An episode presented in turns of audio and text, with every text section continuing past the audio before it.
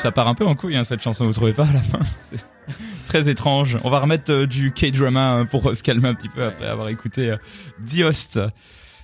Eh ben c'est quand même pas mal hein, déjà là tout ce qu'on est en train d'aborder sur euh, Bang Joon-ho. Est-ce que je le prononce bien déjà? Bang Joon-ho. On espère. On Ouais, espère seulement. Quand même, ça se trouve, euh, on va devenir euh, l'égérie euh, pour les Coréens de écouter ces, ces francophones qui prononcent mal le nom de tous nos réalisateurs. et on va devenir super connus dans le pays. Je sais pas, je commence à dire n'importe quoi.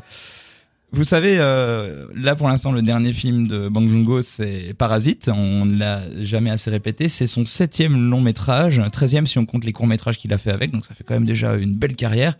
Et euh, ben, je pense que Parasite, euh, tout le monde en a entendu parler. On peut, on peut s'arrêter là presque. Il a eu des succès nationaux et internationaux avant ça.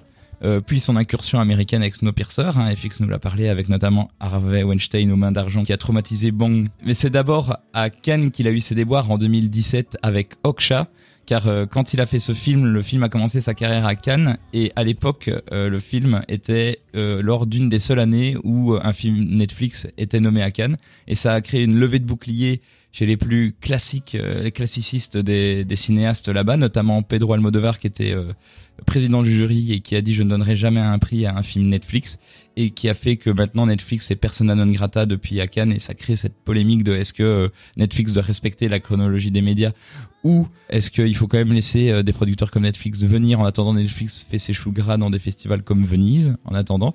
Mais en tout cas euh, Bong Joon-ho a eu quelques déboires avec Netflix à Cannes en 2017 il est revenu après ça aux sources avec un film coréen en 2019 qui est Parasite après sa carrière américaine qu'on connaît et il a fait venir donc des acteurs et des actrices coréens. Il a vraiment essayé de faire un truc plus en huis clos, plus intimiste. Euh, et il a fait ça en commençant l'écriture de ce film dès 2013, pendant Snowpiercer et avant Okja en 2017.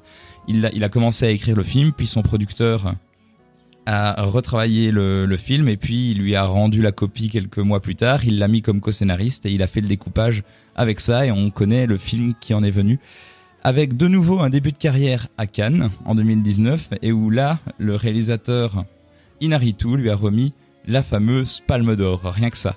Face d'ailleurs à Douleur et gloire de Almodovar, le karma Ah. a été vengé. Bien fait. Donc du coup après ça, une immense carrière à ce film s'ouvre et c'est ainsi qu'il récolte beaucoup de nominations et quasi autant de récompenses. Les BAFTA, les Golden Globes, les Satellite Awards, les Grand Bell Awards, les Saturn Awards, très bizarre hein, les prix des awards, le Critic Choice, le Screen Actor Guild, la Writers Guild. Il pleut des récompenses pour euh, ce film, notamment pour euh, des meilleurs scénarios, meilleurs réalisateurs, meilleurs films. Et il arrive avec les Oscars où il reçoit je vous les cite dans l'ordre meilleur film, meilleur réalisateur, meilleur scénario original et meilleur film international. Deux fois meilleur film dans la même cérémonie. On n'y croyait pas, mais euh, il y a un système de vote aux Oscars où c'est pas forcément le film qui a le qui, qui a le plus de votes, mais c'est en fait en gros euh, ils font une sorte de classement où les gens disent euh, ben mon film Ah, numéro ouais. un c'est celui-là, mon film numéro 2 c'est celui-là, et la moyenne fait que t'as des films comme Parasite qui peuvent euh, s'y retrouver parce que moi personnellement j'avais un peu peur que ce soit 1917 cette année-là qu'il l'ait, qui Ouais, était formellement très bien, Oscar, ouais. mais très film à Oscar. Et Ouais. franchement, je suis très content qu'un film comme Parasite l'ait reçu. Il devient ainsi le premier film sud-coréen et plus largement le premier film non anglophone à remporter l'Oscar du meilleur film.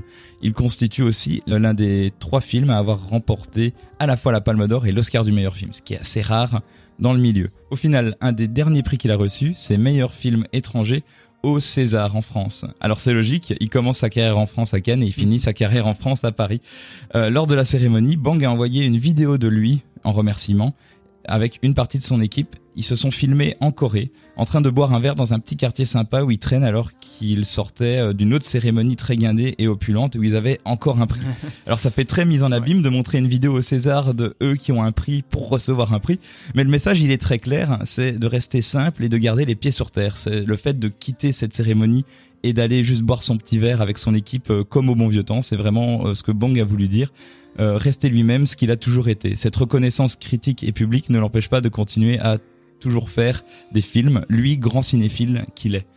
Donc, qu'est-ce que vous pensez, vous, de cette progression quand euh, vous voyez euh, un film comme ça qui démarre au, au- à Cannes, qui a déjà, on va dire, une très belle impulsion et tu te dis ça, ça peut pas être mieux et hop, encore plein de prix derrière. Un succès, euh, franchement, il y a très peu de gens que je connais qui ont détesté ce film et il termine en apothéose avec les prix internationaux euh, en allant des festivals aux cérémonies. Oui. Alors qu'il y a eu des problèmes comme à la sortie euh, du film. Nous, en Belgique, on l'a, il sortait six mois plus tard, je pense que qu'en France. En, en fait, en, en Belgique, on, je pense que les, euh, les boîtes de prod, je sais pas si on dit boîtes de prod pour ça. Les enfin, distributeurs. les distributeurs, voilà, euh, ne l'avaient pas acheté parce que justement, les films coréens sont pas souvent diffusés en Ouais. salle en Belgique, en fait. Et Alors qu'en France, beaucoup. ouais, en c'est France, paradoxalement. aux États-Unis, c'est les deux marchés où il y a quand même déjà un, un attrait pour les films coréens, mais chez nous pas trop. Et donc du coup, ils ont souvent acheté les droits quand le film eu la Palme d'Or, donc en mai ou en juin. Et puis surtout, je pense que stratégiquement, c'était plus intéressant de sortir ce film en automne chez nous, vu que c'est un marché plus plus frigide pour ce genre de film-là. Ouais. Là où euh, en France, ils sont très films asiatiques et films coréens, et donc le sortir comme blockbuster d'auteur d'été avec des gros guillemets, ça pouvait fonctionner. Ouais, et que ça a fonctionné. Et que ça a fonctionné. Euh, franchement, Preuve en est, on a couru en France pour aller le voir, Voilà, nous, à ouais. l'époque, hein, rappelle-toi. On allait le voir euh, en France et justement, je me suis vraiment dit waouh, c'est c'est la super claque. J'espère que ça va être le film qui va permettre de- d'avoir une certaine reconnaissance pour le cinéma coréen, qui était quand même Ouais. qui est déjà très qualitatif, mais même le cinéma euh, Asiatique. en général. Surtout euh, que Koreeda avait eu la Palme d'Or en 2018, donc ça, il y avait un bel enchaînement. ça- Oui, mais justement, je, personnellement, je, je, je trouvais le cinéma coréen euh, bah, d'un niveau euh, égal au cinéma japonais. Je trouve ça surprenant que les Coréens n'aient pas encore gagné une palme d'or, par Mm. exemple. Et donc, euh, je trouve que c'est même très beau, comme tu disais, que le film euh, était le premier film non anglophone, même s'il y a aussi 10 artistes qui est pas du coup, dans, enfin, qui n'ont aucune langue, euh, qui est français. Si Jean Dujardin dit with pleasure à la fin, avec un bel accent français. With pleasure. Tu as Oui. raison. C'est un beau symbole que ce soit un film coréen qui, euh, qui parvenu à imposer sa langue et ses sous-titres aux Américains.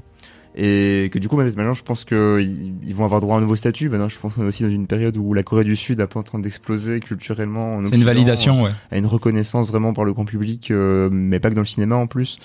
Avec les séries, avec, euh, avec Squid Games, avec euh, la, la musique, avec BTS. euh, Et avec euh, la K-pop aussi, mais ça c'est un autre domaine. Oh. Tout à fait. mais- C'est vrai que j'aurais pu mettre de la K-pop aujourd'hui. Peut-être ce qui a marché avec Parasite, c'est que c'était un- c'est c'est en Corée, mais c'est quand même un film qui est assez universel dans son, dans son propos. Qui chope des codes américains Ouais. et européens aussi. Bah, oui, et, oui, parce que par exemple, prenons la maison euh, de la famille euh, Park, qui est la famille bourgeoise. C'est une, fa- c'est une maison qui s'in- s'inspire des codes architecturaux euh, occidentaux, par exemple. Mm. Mais je pense c'est surtout que voilà, une histoire de deux familles qui entrent en conflit, ça parle à beaucoup de gens et ça fait pas juste une histoire coréenne, ça fait une histoire assez universelle et, et je pense que c'est un des éléments fondamentaux qui lui a permis de, de réussir, même s'il y a beaucoup d'éléments matériels finalement et de soutien qu'il a pu obtenir qui ont beaucoup joué en fait sur son succès également. Mais je pense aussi que le film est très dépouillé en fait parce que du coup euh, il expliquait que dans tous ces films bah, ces personnages sont pas très politisés Mhm. mais qu'en fait ils vont être acteurs malgré eux ou témoigner Servir le de, message. de, messages politiques et du coup en fait dans Parasite il a enlevé tout le gras parce que du coup dans un film comme euh, Snowpiercer bah, on Ouais. voit une société euh, en entier euh, dans, dans Okja ça, ça parle de, du monde limite et de, enfin, de, Ouais, de la mondialisation, oui, voilà. oui.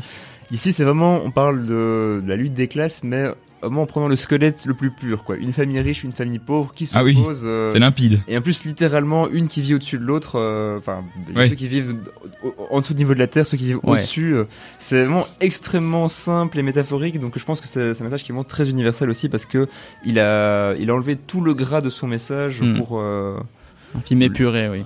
Parasite, c'est quand même un film qui, qui parle à beaucoup de, qui a parlé à beaucoup de monde finalement. Et c'est ça qui est beau. Il a parlé tellement à beaucoup de monde qu'il a sans doute influencé plein de jeunes réalisateurs et de réalisatrices qui ont qui ont été peut-être eu stoppés par le envie. Covid depuis. Comment? Qui ont été stoppés par le Covid et qui ont dû reporter leur film. Ouais, mais d'ailleurs, euh, dans sa tournée mondiale de- de- des prix, euh, Bong Joon-ho est ac- accompagné d'une interprète.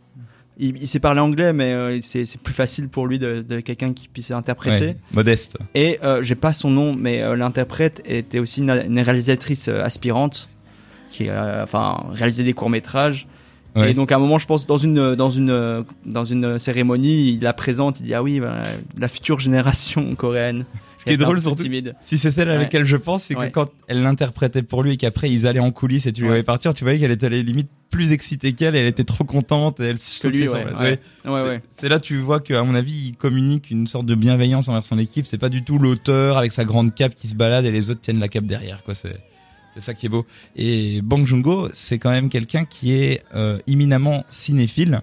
Euh, preuve en est, j'ai appris que euh, Bong Joon-ho, c'est il a mis ça sur un, euh, lors d'une interview Ah, pour un site internet dans lequel il expliquait les euh, comment être un, un bon réalisateur. Il donnait notamment des exercices d'écriture et tout. Je vous renvoie vers, je crois, No Film School qui qui euh, vous donne ce genre d'informations. Mais il y a un truc qui est hyper intéressant, c'est qu'il dit que un de ses rituels, c'est de regarder systématiquement un film pour commencer sa journée le matin.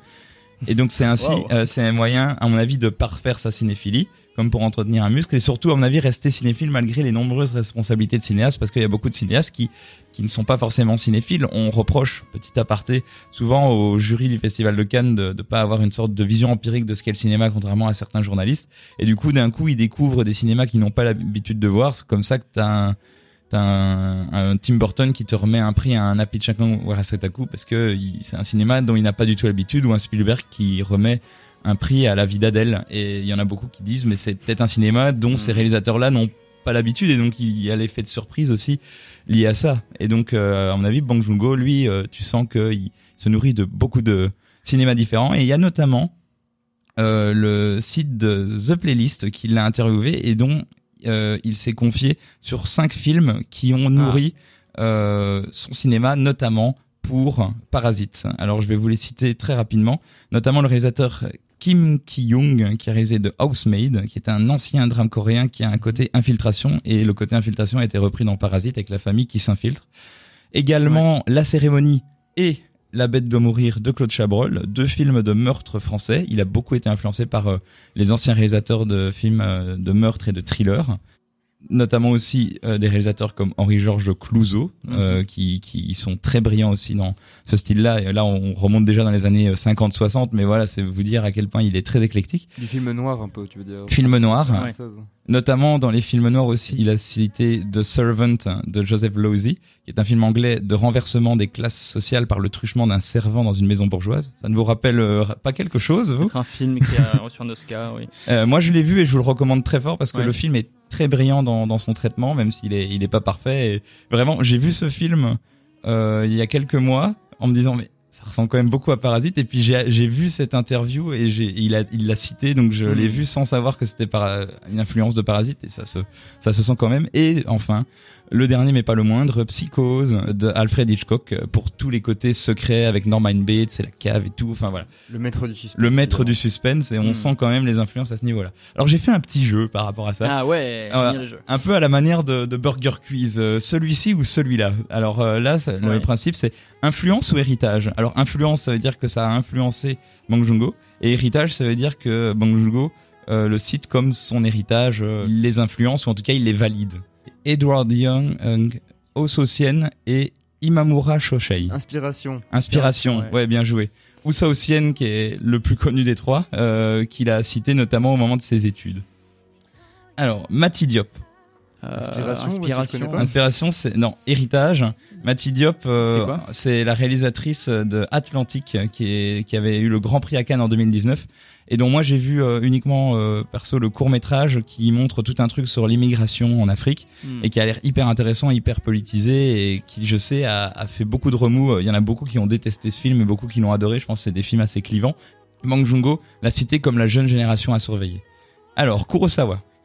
Inspiration. Oui, là il y avait un petit, une petite euh, tricherie. Là c'est notamment le site internet euh, journalistique belge Karou qui a fait un lien entre le film Entre ciel et Enfer, un film de 1965, un des derniers Kurosawa, et le film Parasite de Bong Joon-ho, notamment sur le fait que ça raconte l'histoire d'un contrôle d'une usine et que les crimes sont toujours commis par le haut.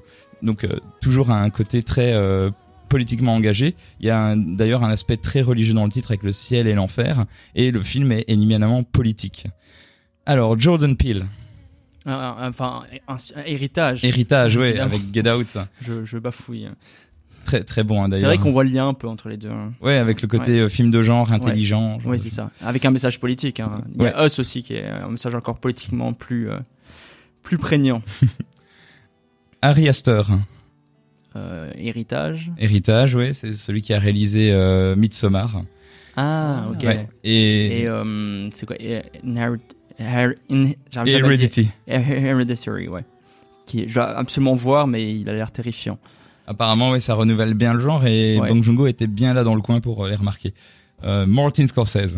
Bah, inspiration. Inspiration. Hein. Euh, rappelons-nous au moment des Oscars quand euh, il a reçu l'Oscar du meilleur réalisateur et il était en mode non non mais en fait je rends hommage à Scorsese et d'un coup très spontanément tout le public s'est levé en standing ovation parce que voilà c'est le l'élève qui rend hommage au maître c'est le je pense c'est l'hommage le plus élégant et le plus drôle aussi que j'ai vu aux Oscars. Oui, concrètement ce qu'il dit il dit dans mes études de cinéma, il y a quelque chose qui m'a inspiré. Oui, Euh, c'est cette phrase qui dit euh, le plus personnel et le plus original. oui, Et c'était une phrase de Martin Scorsese. oui. Martin Scorsese, Et tout après, simplement, qui salue. Merci. Jean, merci beaucoup. Il lui a écrit une lettre après d'ailleurs. euh, C'est vrai Martin Scorsese, ouais, pour le remercier. Euh, Chloé Zhao. Euh, héritage. Oh. Ah, oh Il y a un... il y a- Ouais, j'ai- bon, je dire inspiration pour du conflit, mais. Eh ben, c'était héritage. Ah. Oui, euh, en fait, euh, pour les héritages, globalement, c'était pas facile de trouver beaucoup de réalisateurs qui citent Bong Joon-ho, vu que c'est quand même un contemporain, même si, à mon avis, il a influencé beaucoup de gens. Je veux dire, beaucoup ont reconnu quand même le talent de, pour Parasite, mais là, c'est notamment via un article euh, dans lequel euh, Bong Joon-ho a cité une dizaine de réalisateurs Hmm. qui citent comme la future génération à surveiller, et c'est ceux-là que je vous ai cités comme héritage, notamment Chloé Zhao, avant même d'ailleurs qu'elle sorte No Man's Ah Land ou ah. euh, les Eternals. Mince, j'a- j'avais pas, tilté le nom. Cette réalisatrice Ouais, ouais. d'origine chinoise Ouais. Qui, qui a eu d'ailleurs l'Oscar du meilleur film oui, euh, l'année dernière. Et enfin, Robert Eggers. Ah bah, bah, pff, ils s'inspirent mutuellement, mais on va dire héritage. On va, ouais, il le cite dans, en tout cas dans Héritage aussi, c'est-à-dire le réalisateur de Lighthouse et Northman. C'est drôle parce que moi j'avais vu l'article à l'époque quand il citait tous les réalisateurs à, à surveiller. J'en- connaissais peut-être un ou deux et puis deux ans plus tard, pouf, je vois que vraiment il, il- il marque l'histoire euh, quasi tous euh, dans ceux qu'il a cités. Et on parle beaucoup de ce réalisateur coréen, mais en fait, vous savez, il y a d'autres réalisateurs coréens très connus. Pour Ouais. n'en citer qu'un, il y a Park Chan-wook, ouais. qui a quand même euh, qui est quand même un, un bon pote à lui et qui a d'ailleurs été euh, à Cannes cette année et qui a eu le prix de la mise en scène et Dieu sait qu'il est très bon. Euh, moi j'avais envie de retenir euh, une musique euh, d'un de ses films, c'est Lady Vengeance dans lequel ils ont repris des musiques de Vivaldi qu'ils ont re- réinterprétées à leur sauce. 왜 이렇게 눈만 시뻘겋게 칠하고 다녀? 친절해 보일까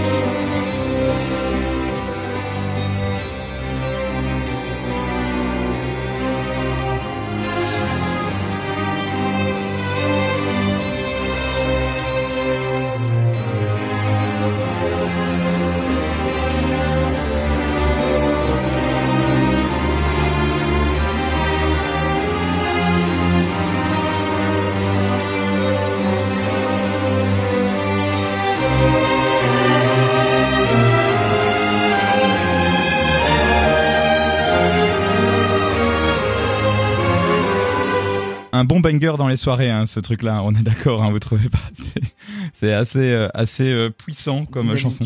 Dynamique, Dynamic One. Euh, avec les auteurs du film qui sont, alors je vais euh, préparer vos carnages, Jo Young Wook, Choi Sung Hyung et Na Seok Joo. Ça, ce sont les trois euh, auteurs de Lady Vengeance de Park Chan-wook pour la bande originale. Dans le sujet libre de cette semaine, on avait notamment envie de vous parler, donc on vous a parlé de beaucoup de films de Bang Joon-ho, mais il a fait d'autres choses. Est-ce que vous avez des films que vous avez envie de mentionner dont on n'a pas beaucoup parlé, ou juste euh, mentionner votre film préféré de sa filmo?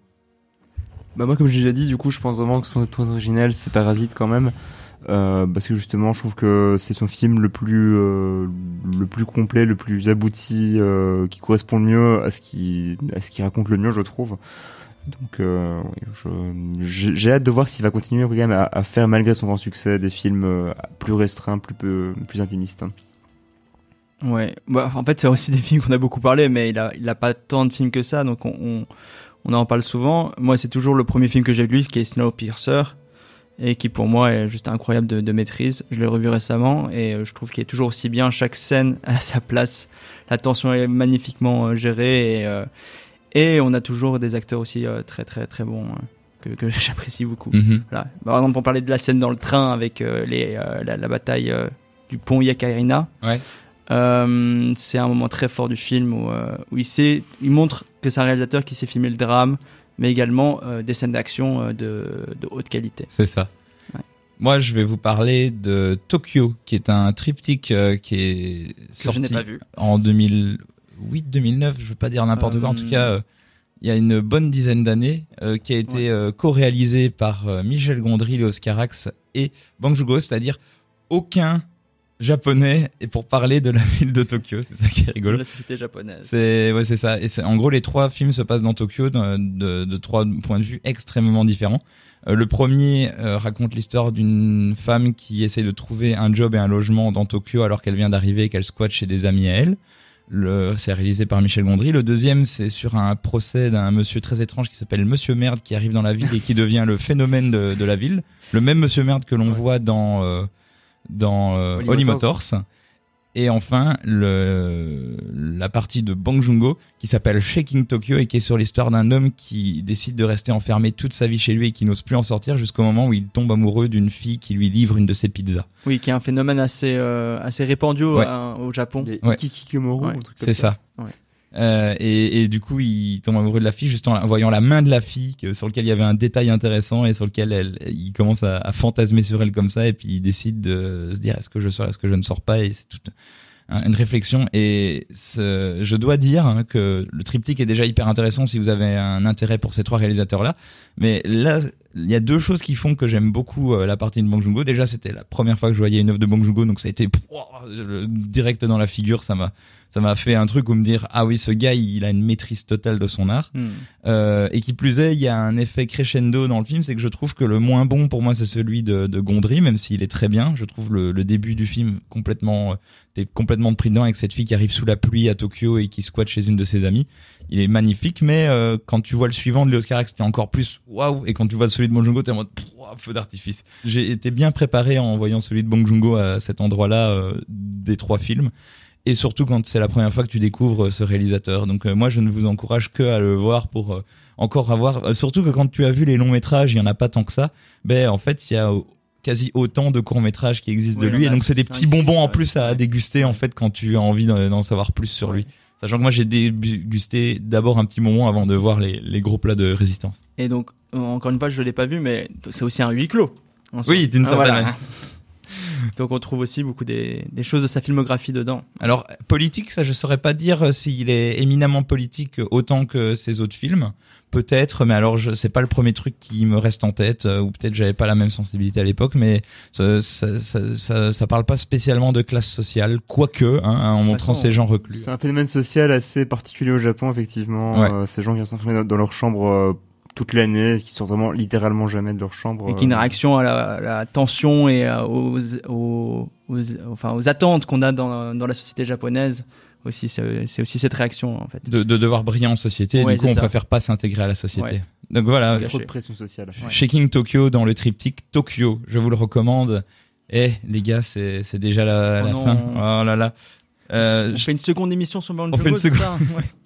Alors, j'ai un petit happening, une petite surprise pour vous. Eh, salut, salut, salut, salut, salut. 30 secondes, hein, 30 secondes de salut, 30 secondes de merci. Merci d'avoir été fidèle à l'émission. Merci d'avoir rigolé des blagues bonnes et moins bonnes que j'ai faites et que les autres chroniqueurs ont faites dans l'émission. Même si vous avez rigolé chez vous, même si on vous a pas entendu, on vous remercie. Et, et continuez d'aimer le cinéma. Continuez d'aimer le cinéma, je dirais même en salle, parce que c'est pas la même chose.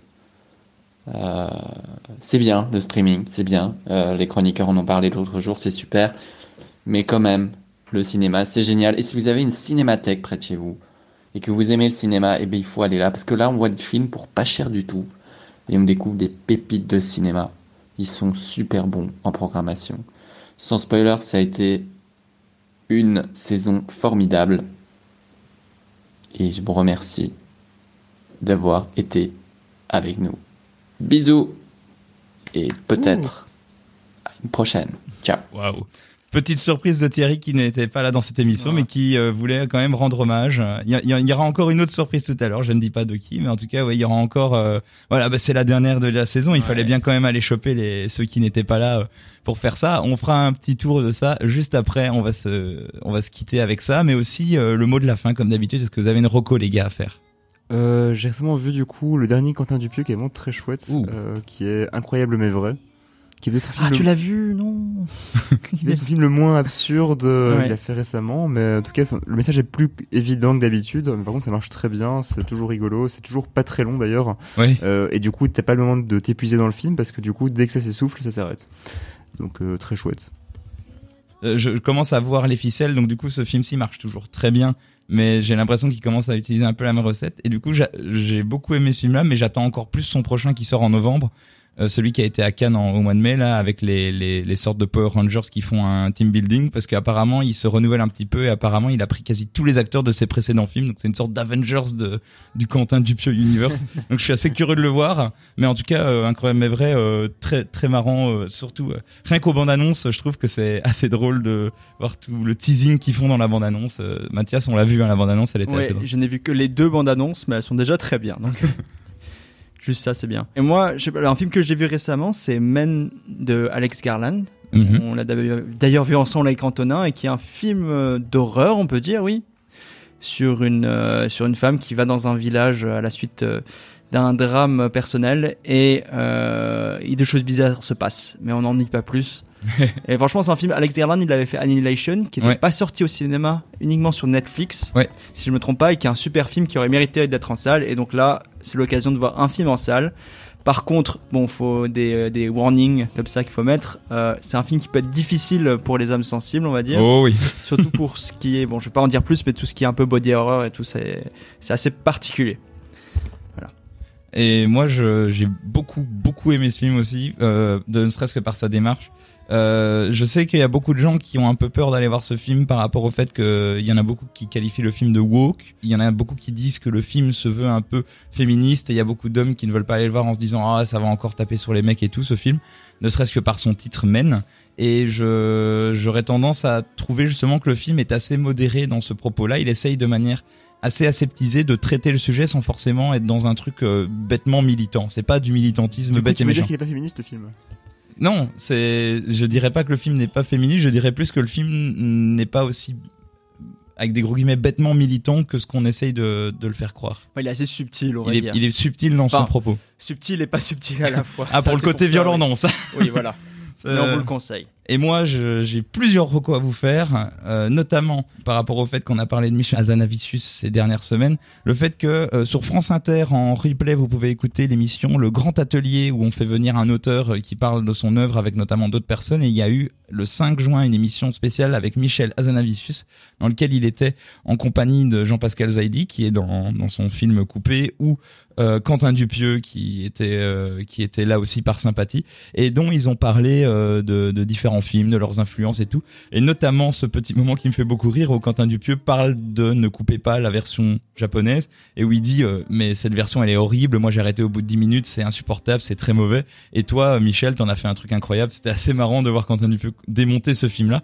Je suis pas du tout d'accord hein, par rapport Bah, à ça. il a, il a pas compris le film, si ça Je- avait pris il a pas, pas compris le film, mais moi j'ai trouvé ça drôle et, on a- et euh, mais il y a aussi une partie interview sur Quentin Dupieux dans lequel on parle justement de, de, de son art et de comment il a il a fait avec euh, avec son film à Cannes, comment il l'a il l'a vécu et tout, et aussi euh, tout simplement l'art de Michel Hazanavicius. Je pointais ce moment-là parce que je, je m'attendais pas à ce que Quentin Dupieux euh, descende l'original comme ça, mais après il a encensé celui de de, de Michel Hazanavicius. Je me demande s'il y avait pas un petit peu de copinage dans tout ça aussi, Ouais, parce que c'était son pote à côté, donc. hein, euh, Euh, je rec- qu'il a eu la même intitule face au film, euh, film d'Azanavicius, mais il est resté dans la salle justement à ce moment-là. Mais je vous recommande euh, quand même de, de voir euh, le, le film et d'écouter l'émission euh, avec Michel Azanavicius, le grand atelier du 5 juin sur France Inter. Je vous recommande aussi d'écouter une interview sur la première euh, de Ben Stassen et de Jacques-Henri Boncard, qui sont deux producteurs, un producteur flamand de films d'animation et un producteur francophone de films d'auteur.